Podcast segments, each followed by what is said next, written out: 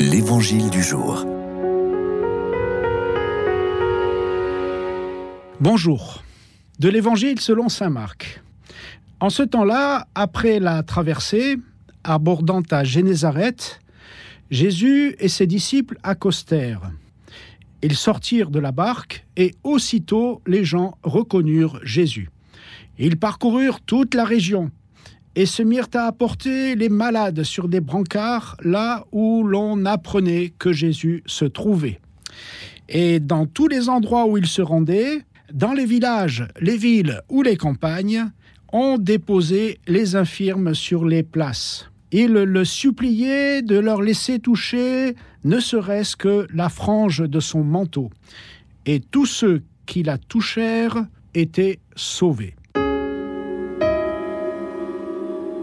L'évangéliste Marc nous dit aujourd'hui que lors du périple de Jésus dans la région de Génézareth, les infirmes, qu'on apportait sur des brancards ou bien qu'on déposait sur les places des villes et des villages où Jésus devait passer, ces infirmes cherchaient à toucher au moins la frange du manteau de Jésus et que par un tel geste, ils étaient guéris.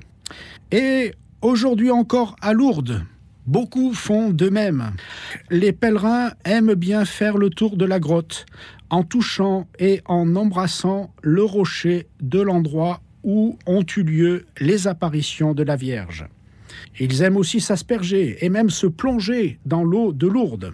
C'est que la vie chrétienne a besoin de ces contacts physiques, tant notre religion ne peut pas être seulement cérébrale.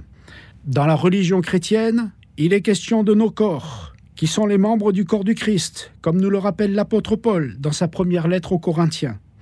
Nos corps sont aussi mobilisés dans les sacrements, lorsqu'ils sont plongés dans l'eau du baptême, lorsqu'ils reçoivent l'onction de la confirmation ou l'imposition des mains, ou encore lorsqu'ils reçoivent le corps du Christ.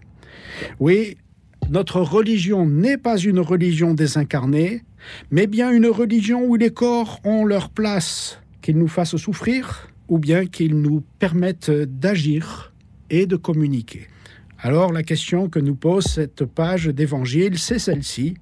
Est-ce que nous essayons de saisir toutes les occasions que nous avons de célébrer la foi chrétienne aussi avec nos corps?